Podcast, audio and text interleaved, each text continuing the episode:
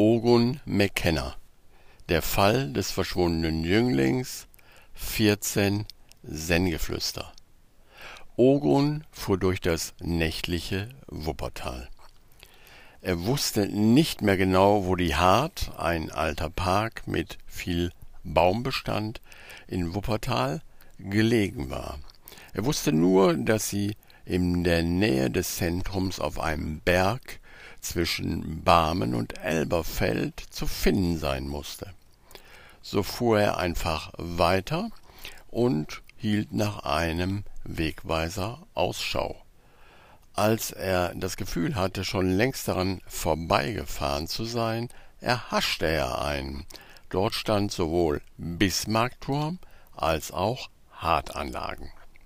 Die Straße schlängelte sich leicht aufwärts und es war bald ein Parkplatz zu sehen, der rund um einen alten, ziemlich hässlichen Aussichtsturm gebaut war.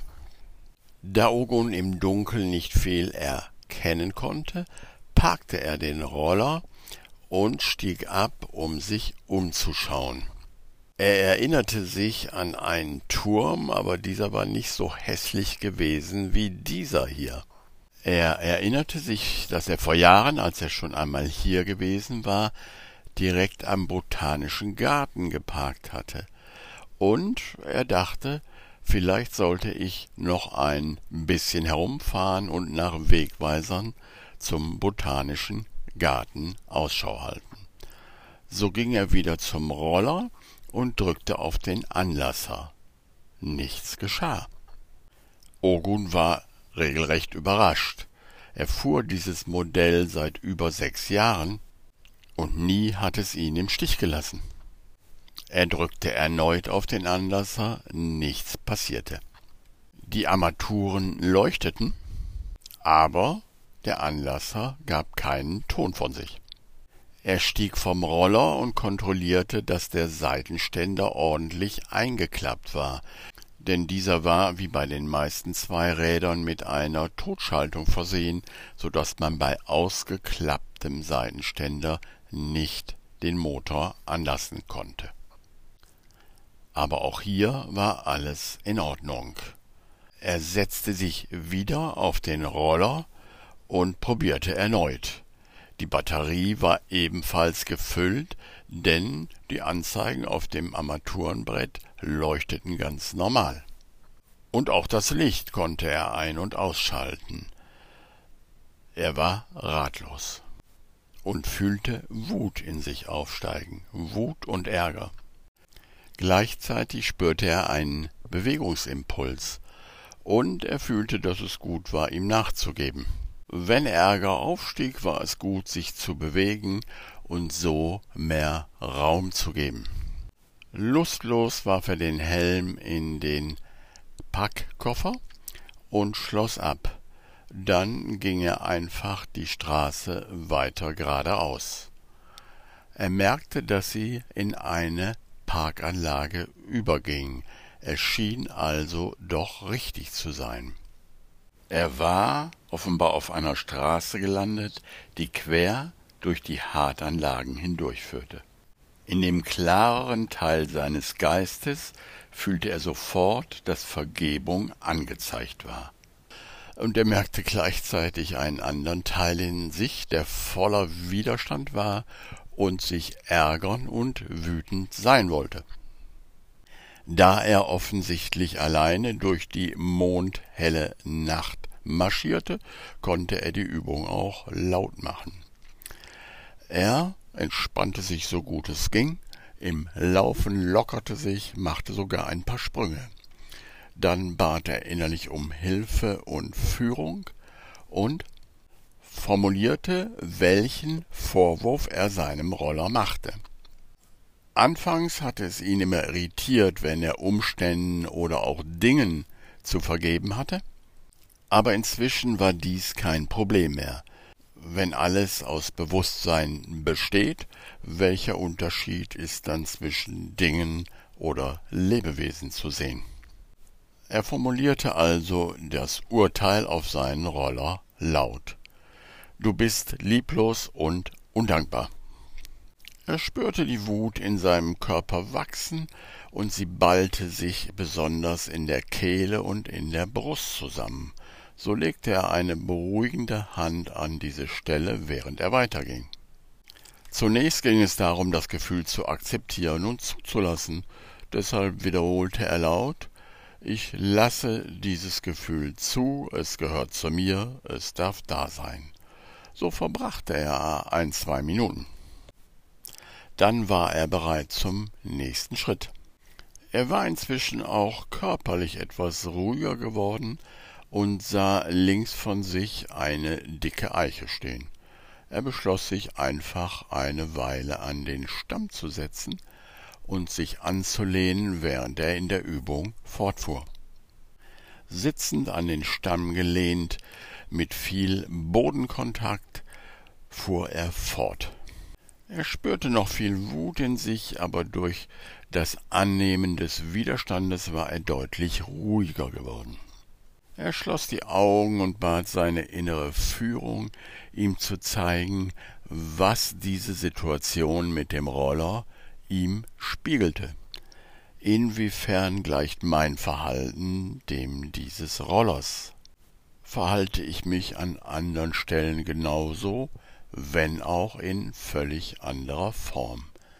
Er lauschte in die Stille auf Antworten. Er erinnerte sich an einige Situationen, in denen er einfach blockiert hatte, weil die Leute ungeduldig waren oder ganz einfach, weil er etwas Ruhe brauchte. Er musste innerlich etwas schmunzeln. Denn warum sollte er dem Roller nicht zugestehen, was er sich selber zugestand? Sich innerlich zurückzuziehen, wenn man Ruhe brauchte. Laut sagte er, das Urteil trifft uns beide. Ich will es nicht mehr aufrechterhalten, sondern ich will es fallen lassen, damit die Liebe wieder fließen kann. Ich erlaube dem Heiligen Geist in mir für mich die Entscheidung für Gott zu treffen. Er spürte Wärme und Entspannung im Brustbereich, und er spürte auch, dass er etwas müde wurde. Vielleicht würde er sogar etwas einnicken. Auch das war in Ordnung.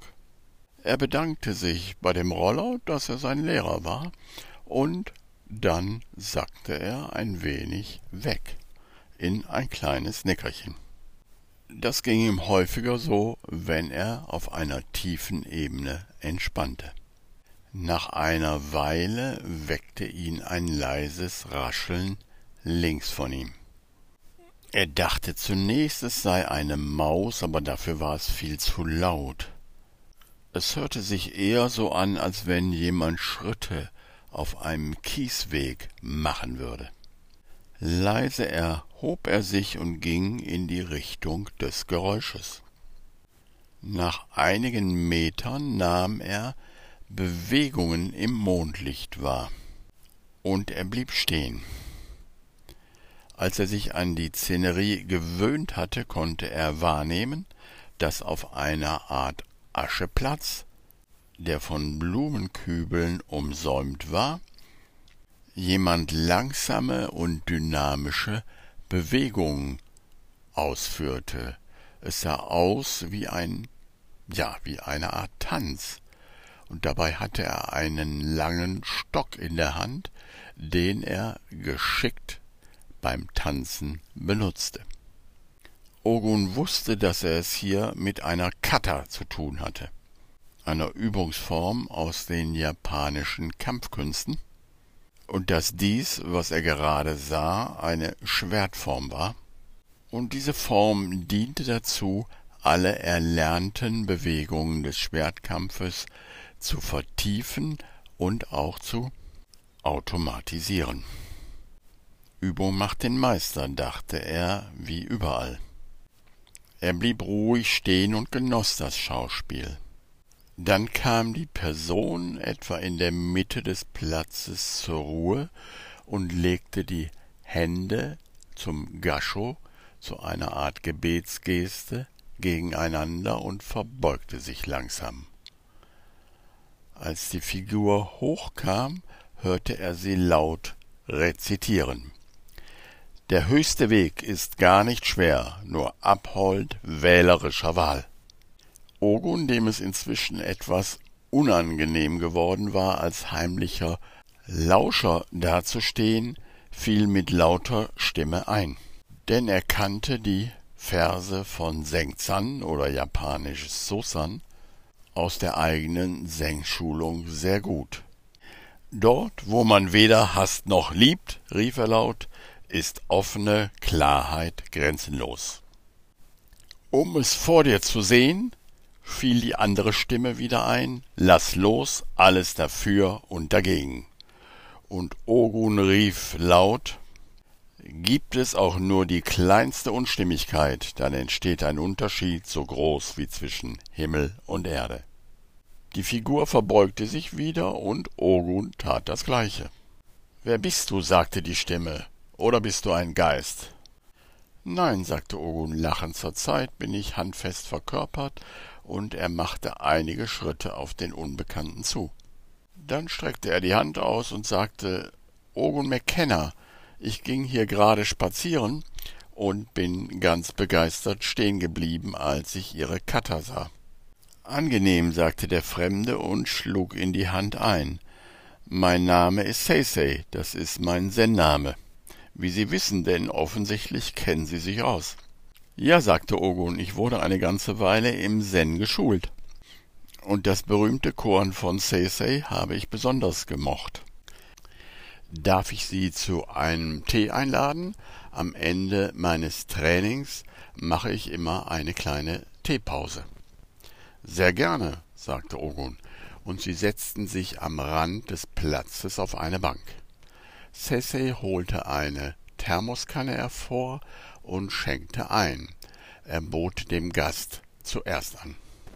Ogun nahm die Tasse entgegen und trank, und er schmeckte, dass es ein sehr guter grüner Sencha-Tee war. Grüner, also unfermentierter Tee, wirkt nicht so aufputschend wie schwarzer, weshalb er im Zen sehr gerne getrunken wurde, um die langen Stunden der Meditation wach zu bleiben. Ogun gab die Tasse zurück und Sese nahm auch drei lange, tiefe Schlucke. Dann sagte er zu Ogun, erzählen Sie mir von dem Seisei-Koan, ich kenne es nicht. Nun, sagte Ogun, es ist das zehnte Koan aus dem Momonkan, der Schranke ohne Tor. Und es lautet Seisei allein und arm. Ein Mönch namens Seisei sagte zu Sosan, Seisei ist allein und arm, wollt ihr ihm nicht Unterstützung geben? Sosan fragte, Seisei, Sesi antwortete, Ja, Herr. Sosan sagte, Du hast vom besten Wein im Lande bereits drei Becher geleert, und immer noch sagst du, er habe nicht deine Lippen benetzt? Sie schwiegen eine lange Weile. Dann sagte Sese nachdenklich, mir geht's genauso wie dem Mönch, obwohl ich schon so viel geübt und trainiert habe, fühle ich mich, als habe die Wahrheit meine Lippen noch nicht benetzt. Es entstand wieder eine Pause. Ich kenne dieses Gefühl sehr gut, sagte Ogun dann. Im Zen hatte man auch oft den Eindruck, man müsste nur noch disziplinierter arbeiten, um endlich zu erwachen. Aber Aufwachen hat nicht unbedingt etwas mit Disziplin zu tun, auch wenn diese sehr hilfreich ist. Es hat eher mit Bereitwilligkeit zu tun. Wie meinst du das? fragte Sissy und bot Ogun noch einen Schluck Sencha an. Ogun trank einen Schluck und sagte, nun, bei mir zum Beispiel war es so, dass ich, nachdem ich die Koan-Schulung in Japan abgeschlossen hatte, spürte, dass ich zwar tiefe Erkenntnisse erlangt hatte, aber dass in meinem Herzen noch immer kein Frieden herrschte. Und dies lag nicht daran, dass ich nicht mit aller Disziplin und aller Entschlossenheit geübt hätte. Bei mir war es einfach so, dass ich vor dem westlichen Geist und seinen Konditionierungen weggelaufen war und mich in die Stille eines Zen-Klosters geflüchtet hatte. Dies half durchaus, den Geist zur Ruhe zu bringen, aber es waren viele Ideen und Konditionierungen in meinem westlichen Geist, die ich nie hinterfragt hatte. Diese führten weiterhin zu Selbstangriffen und inneren Vorwürfen. Denn Konditionierungen können erst beiseite gelegt werden, wenn man sie klar ansieht und sich gegen sie entscheidet. So ging ich also zurück nach Deutschland, und statt meinen Fokus weiterhin auf Erleuchtung zu richten, richtete ich ihn erstmal auf Heilung, denn die lange Zen-Schulung war meinem Körper nicht gut bekommen. Ich hatte ordentliche Rückenprobleme, und auch diese waren, wie ich später feststellte, letztlich Ausdruck innerer Konflikte und einer Haltung des Nicht-Vergebenwollens. Als ich den Fokus geändert hatte, trat ein Kurs in Wundern in mein Leben und ich begann diesen Selbststudienkurs zu üben und anzuwenden. Er besteht aus 365 Tageslektionen, einem Textbuch und einem Handbuch für Lehrer. Als ich den Prozess des Übungsbuches durchlief, wurde mir immer bewusster, wie sehr der westliche Geist, der westliche Mensch, natürlich durch Erziehung und Sozialisation, aber vor allem auch durch das Schul- und Universitätssystem und natürlich am massivsten durch die Massenmedien programmiert und beeinflusst wird. Diesem Diktat der Massenmedien war ich im Kloster in Japan zumindest entkommen. Und umso erschreckter war ich, als ich feststellte, dass Menschen hier im Westen und in der westlichen Kultur ständig mit Informationen auf Bildschirmen gefüttert werden und freiwillig den ganzen Tag mit ihrem Handy herumlaufen und dabei sich immer weiter vom Hier und Jetzt, von der Natur und auch von ihren Mitmenschen entfernen. Das Schulsystem und auch die Berufswelt setzt auf Konkurrenz und nicht auf Gemeinsamkeit. Die Nahrung und die Getränke, die die meisten zu sich nehmen, mag viele verschiedene Geschmackssensationen enthalten, aber gesund und für den Körper aufbauend ist sie in den meisten Fällen überhaupt nicht. Statt die Tage in der Natur zu verbringen, sitzt man in Städten vor Bildschirmen und lässt sich von Serien oder Filmen unterhalten, die natürlich unterschwellige Botschaften transportieren. Meine ganze Wahrnehmung und auch so verrückte Ideen wie etwa die Idee, dass Aufopferung etwas mit Liebe zu tun haben könnte, all diese Themen begann ich durch meine Arbeit mit ein Kurs im Wundern zu hinterfragen. Und so begann ich, nicht mehr nach Erleuchtung zu streben, sondern mir zunächst einfach selbst dafür zu vergeben, dass ich trotz aller Bemühungen noch an Illusionen festhielt. Es entstand eine lange Pause. Dann sagte Cece, es gefällt mir, was Sie da sagen, aber ich merke, dass ich darüber länger nachdenken muss. Ja sicher, sagte Ogun, was mir persönlich am Kurs noch so gut gefällt, ist, dass sich das Übungsbuch darauf bezieht, in einem westlichen Alltag geübt zu werden und nicht in einer Klostersituation, sondern mitten im Leben. Verstehe, sagte Cece, ich bedanke mich für das Gespräch, denn ich muss zurück zu meiner Familie und zu meinem Arbeitsalltag morgen früh. Es sind die zwei Stunden abends, die ich mir hier stehle, um meine Übungen zu machen. Ogun lachte und sagte, du stiehlst nicht, Sese. Du gleichst einen harten Arbeitsalltag durch eine spirituelle Übung aus. Das ist nicht nur dein gutes Recht, es ist auch sehr, sehr weise. Ich danke dir für den Tee und ich bedanke mich, dass ich bei deiner wunderbaren Kata zugucken durfte. Sie umarmten sich kurz und dann war Sese in der Nacht verschwunden. Ogun schlenderte langsam zurück zu seinem Roller. Erst unterwegs fiel ihm ein, dass dieser ja gar nicht angesprungen war. Er lächelte und wollte gerade umdrehen, denn zu der Wohnung des Soldaten ging es eigentlich in die andere Richtung, als er stehen blieb und ihm das Wort Sicherung einfiel. Dies war ganz häufig so, dass Vergebungsübungen und geübte Vergebung den Weg frei machte für innere Eingebungen. Denn genau das war es, was Vergebung bewirkte. Bewirkte eine Änderung der Wahrnehmung, und wenn der oder das andere nicht mehr als Feind oder Gegner beurteilt wird, ist der Weg frei für neue Sichtweisen und Inspirationen.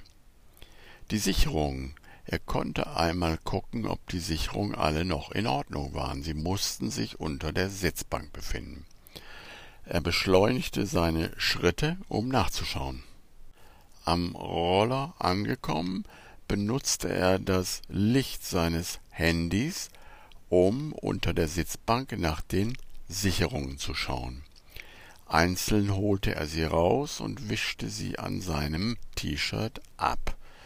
Dann steckte er sie alle wieder hinein. Keine von ihnen war defekt. Er klappte die Sitzbank zu und startete den Roller. Er lief rund und gleichmäßig. Mit einem Gefühl großer Leichtigkeit fuhr er zurück zur Wohnung des Soldaten.